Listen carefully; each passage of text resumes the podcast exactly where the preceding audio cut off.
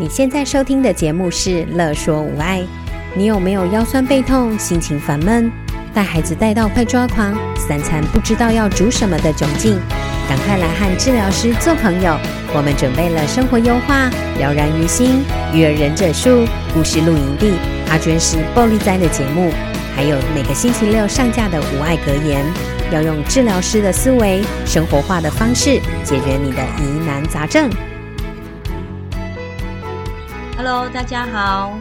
欢迎来到了然于心，我是语言治疗师邱诗涵，小朋友会叫我邱邱老师。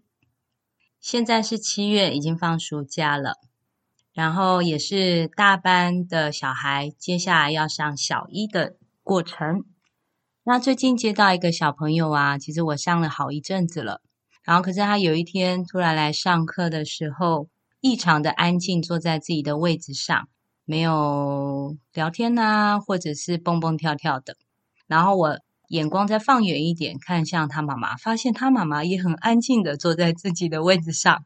我突然就觉得，诶，今天怪怪的哦。但是我带小孩进来上课的过程中，呃，妈妈并没有多说什么，所以我就带着进来上课了。那在跟小孩上课的过程中，我有问小孩说，诶，为什么今天妈妈看起来好像不开心，都没有讲话？然后小朋友就说：“因为妈妈在生气。”我就说：“妈妈怎么了？为什么生气？是我们做了什么事吗？妈妈那么生气？”但小朋友就没有回答我。好，那所以我就继续，好吧，没有回答我，那我就继续开始做不同的事情，开始上课了。然后下课了之后呢，我就跟妈妈说：“今天小朋友很棒，很乖。我们今天上了哪一些活动？然后他的表现怎么样？这样子。”然后我就接下来，我就问妈妈说：“妈妈，今天是不是有发生什么事情？为什么来上课的时候小朋友的异常反应表现得很乖？”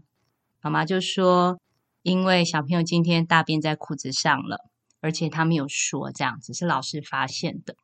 然后这件事情听起来挺困扰的，也事情也是有一点会需要处理的，因为小朋友现在已经大班，他接下来就要到小一了。”然后听起来呢，这段时间其实小朋友在上幼儿园的过程中，他一直大便的状况都是回家大，他没有在学校上过厕所、上过马桶，那他也都是憋着回到家里，所以常常都是忍不住了大在裤子上，所以会换裤子这样。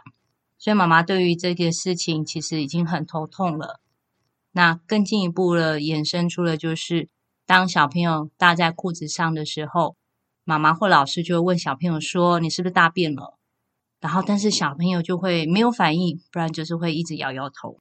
然后大人检查完之后发现：“诶，你明明就大便在裤子上啊，你怎么还摇头？”那这样子的过程让大人会更生气，因为他觉得小朋友撒谎等等。所以妈妈在讲述这件事情的时候，整个情绪都是起来的。然后也因为这件事情，所以家里也都闹得不愉快。因为爸爸也会觉得说，小朋友怎么那么大了，还故意一直都讲不听，然后大便在裤子上。那我呢，倒是有觉得，小朋友大便在裤子上一定有他的原因。因为小孩子大啦，其实他的认知上面其实也都很清楚，说大便在裤子上，他也看过爸爸妈妈的反应，老师的反应。大人的反应一定表情也都是不好看的，然后氛围都是很尴尬的，所以小朋友一定不会觉得这件事情大便在裤子上这件事情是好玩的，所以会让他一而再再而三的出现。所以我就跟妈妈说，小朋友一定不是故意的，但是要去找到原因。那原因有可能是他可能对于自己什么时候要大便，肚子胀胀的感觉。或者是大便黏在屁股上面的感觉，或许他真的不知道，所以你问他他到底有没有大便，他也真的觉得没有，直到检查了之后才发现明明内裤上面就有大便，所以或许是小朋友他们的身体感觉知觉其实就比较钝，所以那个就要做实验做测验才会知道他的皮肤对于我们东西黏在皮肤上，小朋友的感触觉是不是？正常或者是一般都有感觉到，还是他完全没感觉，所以这个就要试过才知道。那第二个也有可能是小朋友不喜欢外面上厕所的环境，所以他都会憋着，一定要回到家才上厕所。那这个这个部这个部分，其实用骂的、用念的，其实都没有用啊。因为对小朋友来讲，就像有些人不喜欢穿毛衣，然后或者是有些人不喜欢去人很多的地方，那就是一个个人感觉的部分，所以就会是需要渐进式的去练习，让我们适应某一个我们不喜欢的感觉、不喜欢的环境，所以这个也是需要练习的。那再来。呃，也有可能是小朋友对于群体生活，他不敢表达他自己的想法，他不敢说出当下他的想法，哈，但是这个想法可能跟学校的现在正在进行的活动的步骤有点不搭嘎，或者是格格不入，所以他不敢有勇气举手说：“老师，我现在要去厕所。”好像会中断了现在进行的活动的这种感觉。我就跟妈妈大概解释了一下，然后我就回想了一下一开始小朋友来上课的状况。一开始来上课的状况，爸爸妈妈的想法也是小朋友发展比较慢啊，词汇比较少，或者是都不太表达。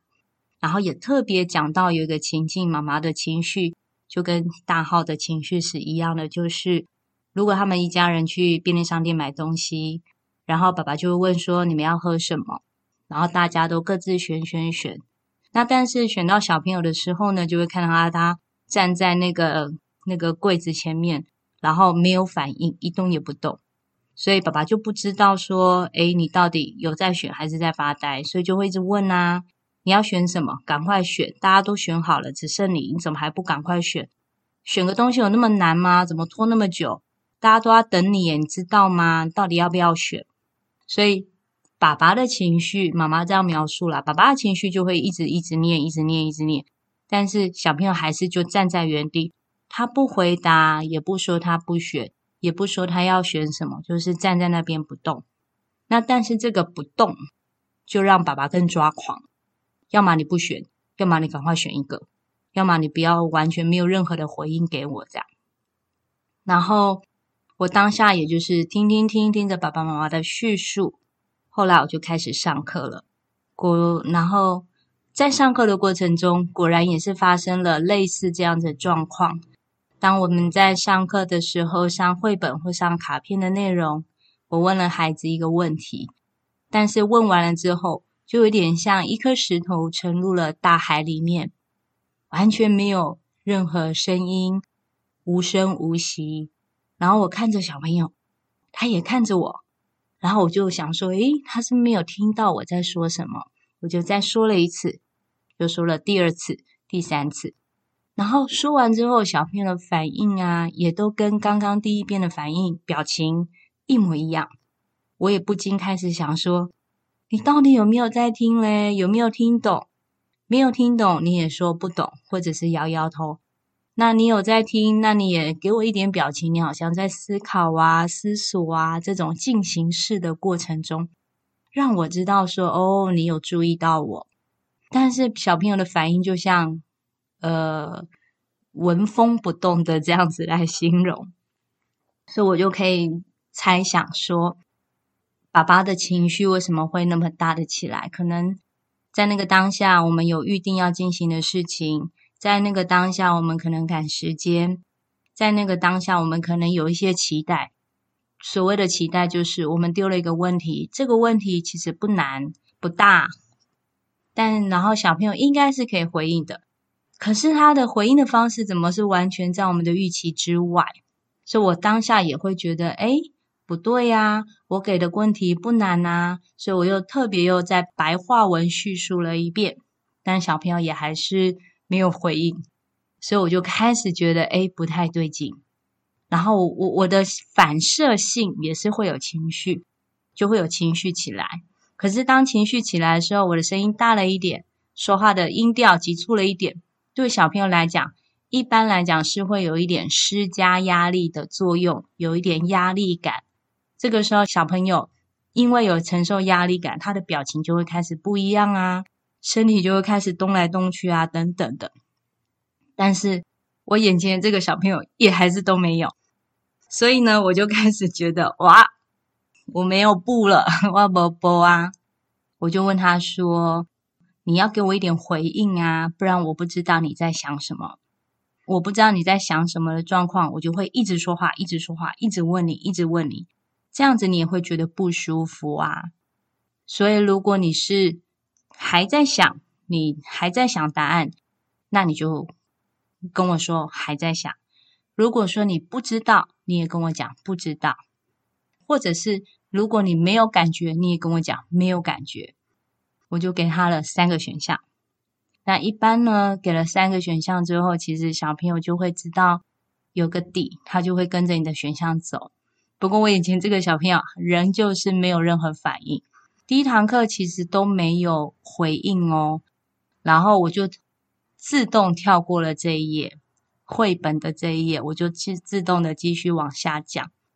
然后那一天下课，我就跟妈妈讲说：“诶，我也遇到这个状况，是我大概知道当初你们来上课的时候，爸爸的那个反应情绪是什么。”我就说：“好，下一堂课我们再来继续看看。”所以第二堂课我就持续原本那一本故事，然后持续原本讲到某页，持续问问题，然后他的反应也跟上一堂课一样。那我就跟他讲说。你不知道的话，你可以说不知道，不知道也没有关系。每个人都不知道，大家都有不知道的时候。那如果你还在想，还需要一点时间，那你就说还在想。那你说你没有感觉，你不想回答，你也可以跟我讲你不想回答。我就发现，诶，他也还是没有回应。然后后来我就放弃了让他要用嘴巴回答的期待，我就跟他讲说。那你不想讲没关系，那等一下邱老师说不同的选项，你觉得是这个，你就用手比一；你觉得是这个，你就手指头来摸我的中指。如果你觉得是这个选项，你就用手指头来摸我第三根手指。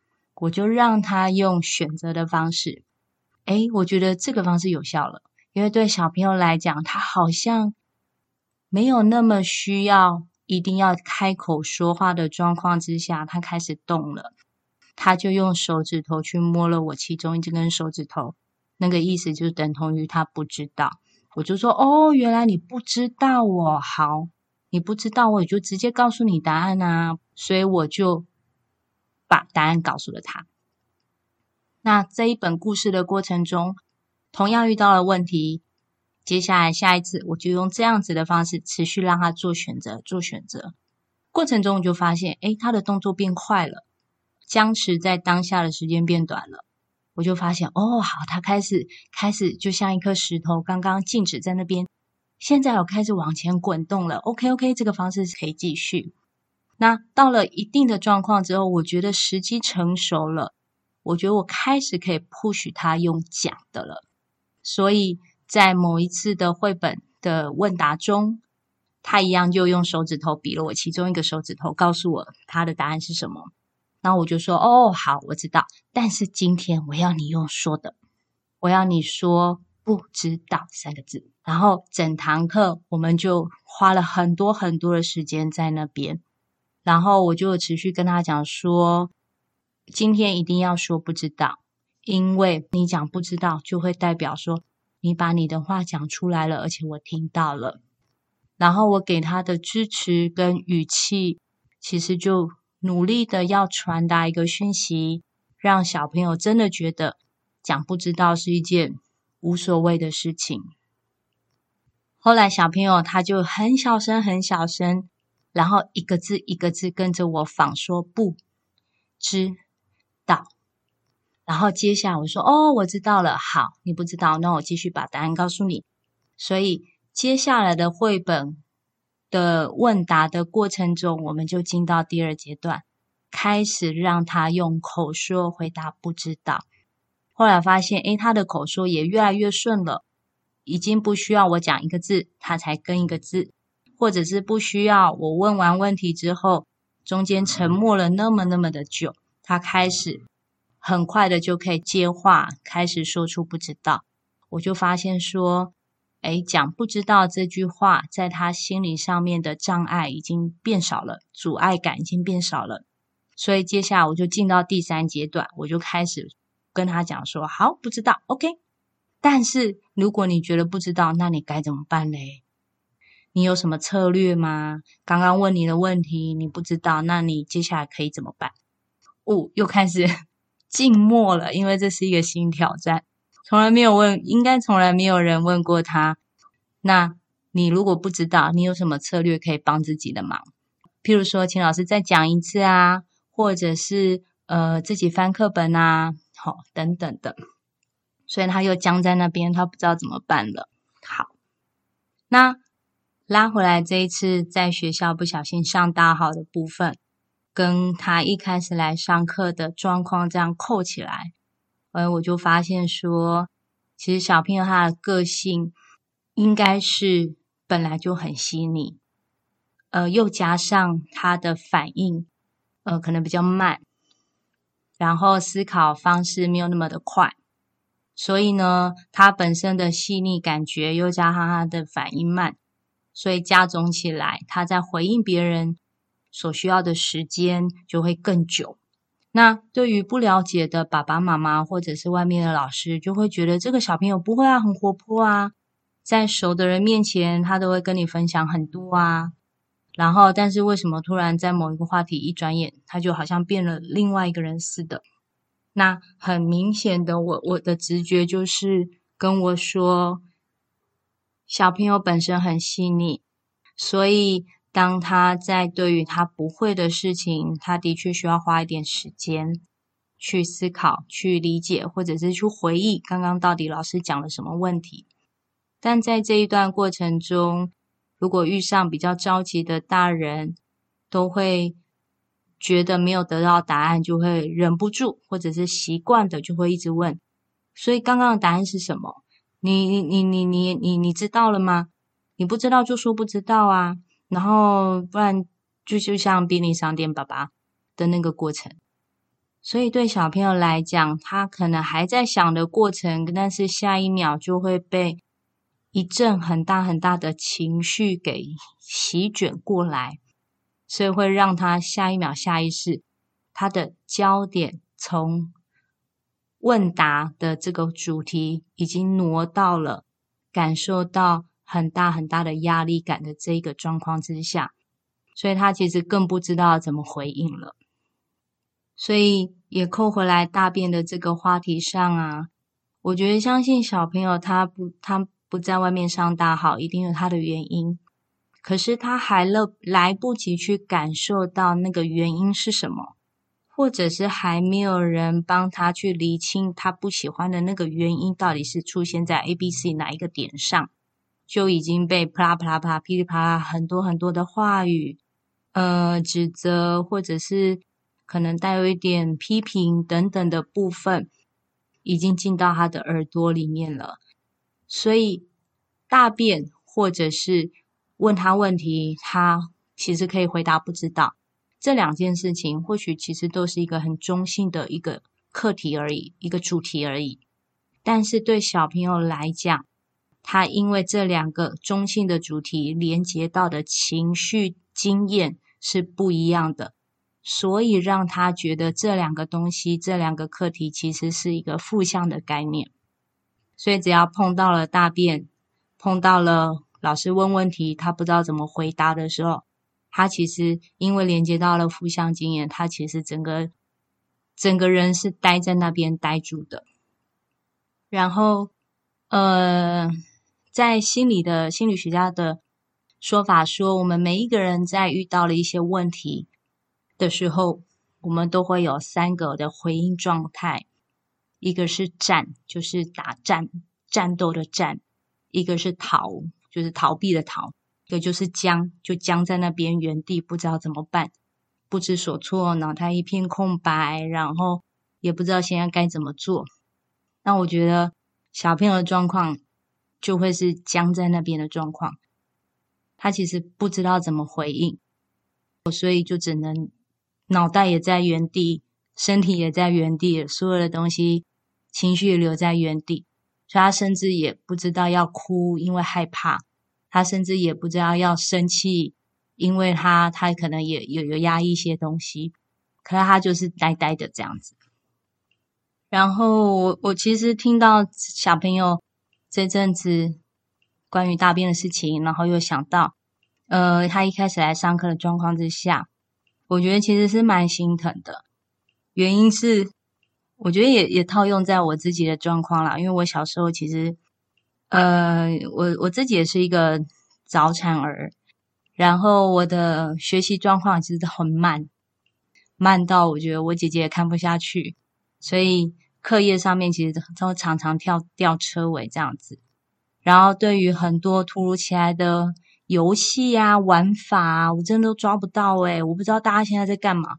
我就愣在那边，所以我现在的这个小孩他会愣在那边，其实我很有感觉，因为我小时候也常常愣在那边。然后我姐姐也是要抓狂，因为她一直跟我讲说：“你现在怎样？你就这样子啊！现在大家在干嘛？你就那样子啊！”但是当我愣在那边的时候，我的脑袋是一片空白，我没有办法回应哦。然后他的话好像就从远方这样飘过来，然后又又消失在空气中，这样子。我我其实没有办法理解他到底在跟我讲什么，我只有看到每个人的表情，不管是生气的啊，或者或者是愤怒的啊，或者是呃有一点戏谑的嘲笑的表情啊，就是在我的表情里面。可是，在那个当下，我的内心里面，我真的也感觉不到任何情绪。我觉得我自己也是僵在那边，把很多的情绪都都挡掉了吧？吼，这样，所以。听到小朋友这一次的部分啊，然后又加上他最近这一次来的时候，因为大便在裤子上这件事情，然后来上语言课的时候，他真的好安静，好乖的坐在他椅子上。那除了跟除了安静跟乖之外，他还带有一种害怕，就是就是手足无措的那种反应，然后不知道什么时候可以跟妈妈讲话。什么时候妈妈还在生气？什么时候妈妈是爱他？什么时候妈妈是不爱他的？就是小朋友那种表情，就是很胆战心惊。所以我我觉得我 蛮能体会那种感觉，我小时候也是有经经过这样子的感受。好，所以嗯、我觉得不小心大便在裤子上啊，其实是有方法可以做的。一步一步，最后我们一定都会是成为一个完整的大人，完整的孩子，但是都会是需要有耐心的，需要有一个人有耐心的去陪伴僵在那边的一个小孩，然后带着他离开他自己已经凝结的情绪跟氛围中，然后把他带出来，然后引导他去厘清他自己。感受哪里不喜欢，哪里出了问题，哪里需要什么协助，然后这个协助他可以慢慢推进的速度是怎么样的进行方式？我觉得需要一个大大人耐心的带着孩子去做。那呃，第二个就是我们可能也会需要放下一些想法，譬如说这个小朋友不是应该大班了吗？不是应该生活自理都可以了吗？然后一句简单的不知道，我不会，其实不是很简单吗？你为什么不会讲嘞？讲出来有那么难吗？为什么就一直不讲嘞？然后让大家一直猜，然后猜到大家都很烦，这些等等等等。我觉得我们可能也是要需要放下一些我们既有的想法。小孩长大了应该就要什么样子，或者是应该什么要会，什么就不用再教了，等等吼。然后让小孩也可以，呃，因为有实质的效果、实质的帮助，其实是对这个小朋友是更有更有效的嘛，吼。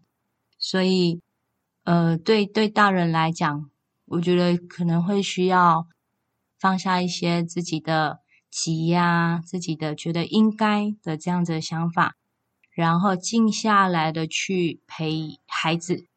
看看这个孩子真正需要的是什么？那呃，就是多一点耐心给自己，多一点耐心爱自己，多一点耐心知道现在其实我要先怎么样好好的让自己开心放松，有一些东西，呃，有一些自己觉得过不去的东西，可以放手就放手。然后有一些自己在意的东西，可以先放下就放下。然后在现在这样子的时候，再静下来去想一想，什么东西才是我们需要再好好陪伴的？什么样的人，自己什么样的情绪，生活中真正重要的是什么？然后把它写在纸上。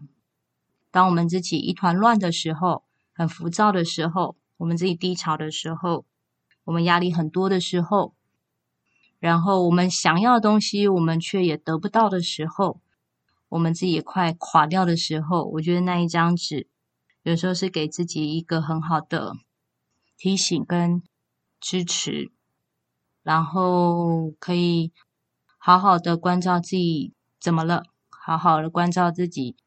那我真正觉得重要的是什么？然后。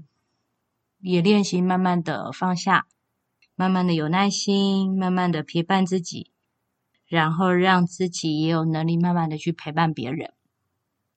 对，大概是这样。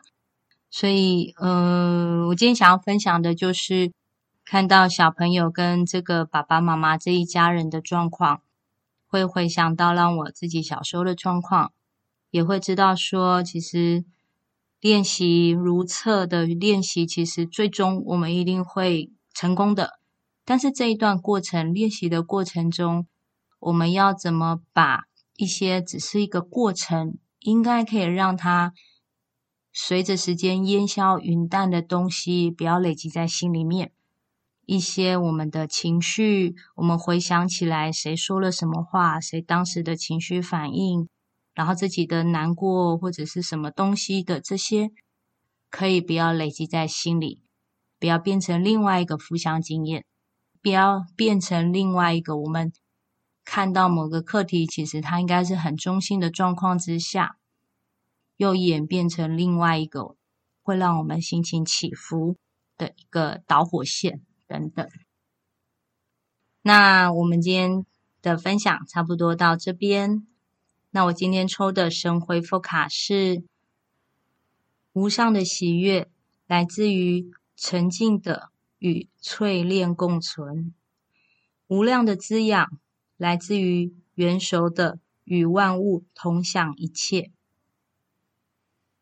我觉得这一张卡片很适合现在这个时候，就是天气很热，很多事情好像。呃，心情上面其实是起起伏伏的状况之下，我们除了从喜欢吃的、喜欢喝的去感受到喜悦之外，还有一种另外一种喜悦，是来自于我们内心很深很深的沉静下来的时候。当我们的沉静跟我们在这一段过程中很努力的持续让自己安好。让自己活着，让自己可以负担起该负责的义务责任，然后照顾着需要照顾的人，这些过程都算是一种对我们自己的淬炼。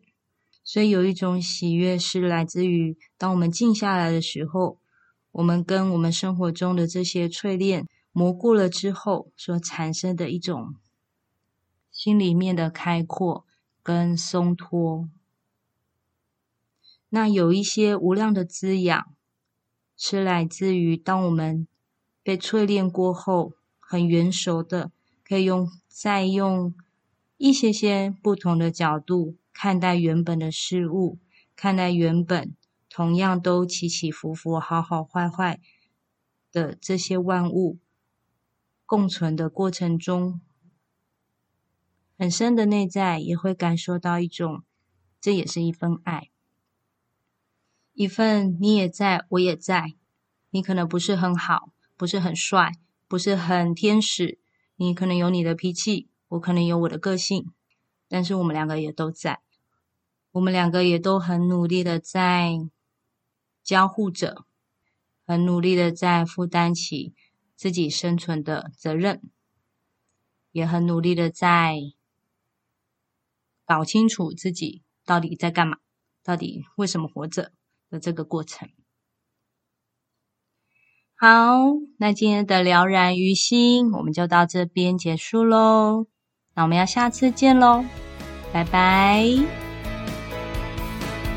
有任何问题、疑难杂症，想和治疗师做朋友，欢迎在 IG、脸书搜寻“乐说无碍”，在粉丝专页中留言给我们或私讯我们哟。